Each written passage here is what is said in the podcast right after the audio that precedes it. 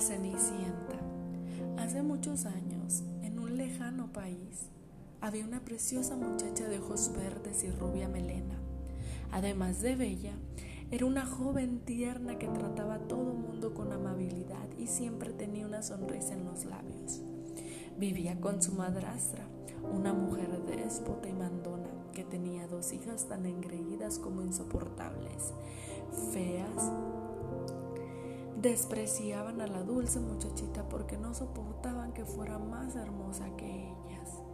La trataban como una criada, mientras las señoronas dormían muy cómodas en camas con dosel. Ella lo hacía en una humilde cama tan pequeña Tampoco comía los mismos manjares y tenía que conformarse con las obras. Por si fuera poco, debía realizar el trabajo más duro del hogar, lavar los platos, hacer la colada, fregar los suelos y limpiar la chimenea. La pobrecilla siempre estaba sucia y llena de ceniza, así que todos la llamaban Cenicienta. Un día, llegó a la casa una carta proveniente de palacio. En ella se decía que Alberto, el hijo del rey, iba a celebrar esa noche una fiesta de gala a la que estaban invitadas todas las mujeres casaderas del reino. El príncipe buscaba esposa y esperaba conocerla en baile. Las hermanastras de Cenicienta se volvieron locas de contento. Se precipitaron a sus habitaciones para elegir pomposos vestidos y las joyas más estrafalarias que tenían para poder impresionarle. Las dos suspiraban por el guapo heredero y se pusieron a discutir acaloradamente sobre quién de ellas sería la afortunada. Está claro que me elegirá a mí. Soy más esbelta e inteligente. Además, mira qué bien me siente ese vestido, dijo la mayor, dejando ver sus dientes de conejo mientras se apretaban las cintas de corset tan fuerte que casi no podía respirar. Ni lo sueñes, tú no eres tan simpática como yo.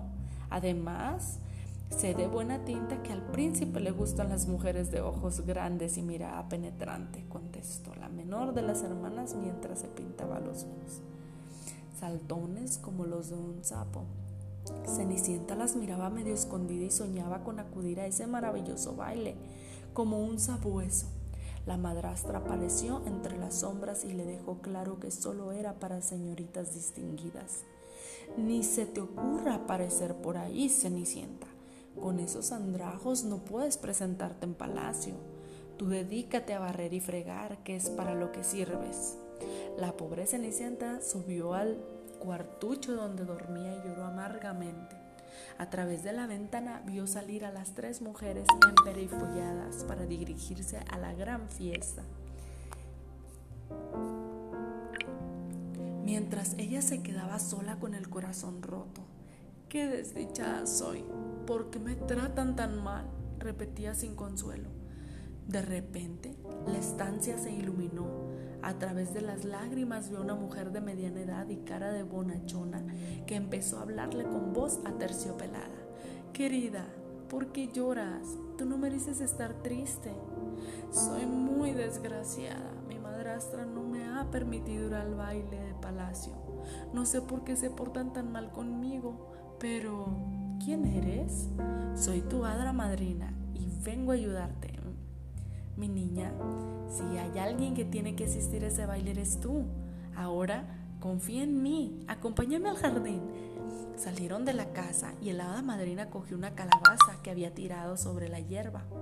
La tocó con su varita y por arte de magia se transformó en una lujosa carroza de ruedas doradas, tirada por dos esbeltos caballos blancos. Después rozó con una varita a un ratón que correteaba entre sus pies y lo convirtió en un flaco y servicial cochero. ¿Qué te parece, Cenicienta? Ya tienes quien te lleve al baile. ¡Oh, qué maravilla, madrina! exclamó la joven. Pero con estos con estos harapos no puedo presentarme en un lugar tan elegante. Cenicienta estaba a punto de llorar otra vez viendo las rotas que estaban sus zapatillas y los trapos que tenían por vestido. Uy, no te preocupes, cariño, lo tengo todo previsto. Con otro toque mágico transformó su desastrosa ropa en un precioso vestido de gala. Sus desgastadas zapatillas se convirtieron en unos delicados y hermosos zapatitos de cristal. Su melena quedó recogida con un lindo moño adornado con una diadema de brillantes que dejaba al descubierto su largo cuello. Estaba radiante, Cenicienta se quedó maravillada y empezó a dar vueltas de felicidad. Oh, qué preciosidad de vestido y el collar, los zapatos y los pendientes. Dime que esto no es un sueño. Claro que no, mi niña. Hoy será tu gran noche, ve al baile y disfruta mucho, pero recuerda que tienes que regresar antes de que las campanas del reloj den las 12, porque a esa hora se romperá el hechizo y todo volverá a ser como antes. Y ahora, date prisa que se te hace tarde. Gracias, muchas gracias, amada madrina, gracias. Cenicienta prometió estar de vuelta antes de medianoche y partió hacia palacio. Cuando entró en el salón donde estaban los invitados, todos se apartaron para dejarla pasar, pues nunca habían visto nada más bella y refinada. El príncipe acudió a besarle la mano y se quedó prendado inmediatamente. Desde ese momento no tuvo ojos para ninguna otra mujer. Su madrastra y sus hermanas no la reconocieron, pues estaban acostumbradas a verla siempre cubierta de ceniza.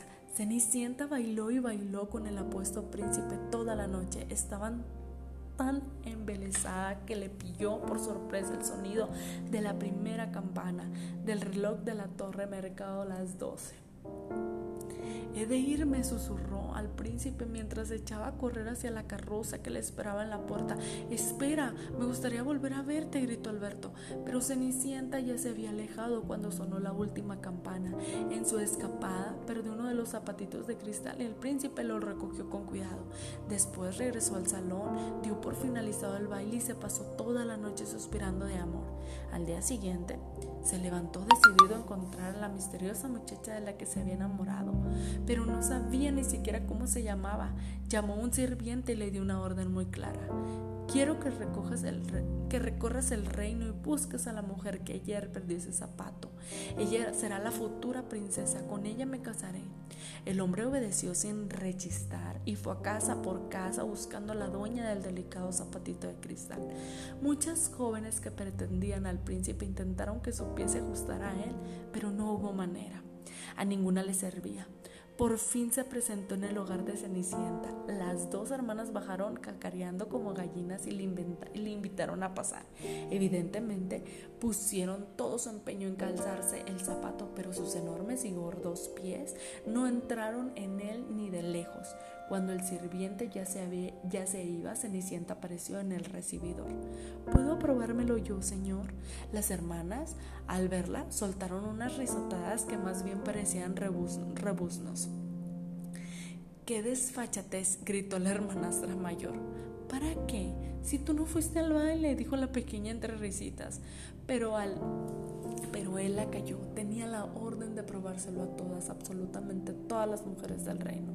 Se arrodilló frente a Cenicienta y con una sonrisa comprobó cómo el fino pie de la muchacha se deslizaba dentro de él con suavidad y encajaba como guante. La cara de la madre y las hijas era un poema.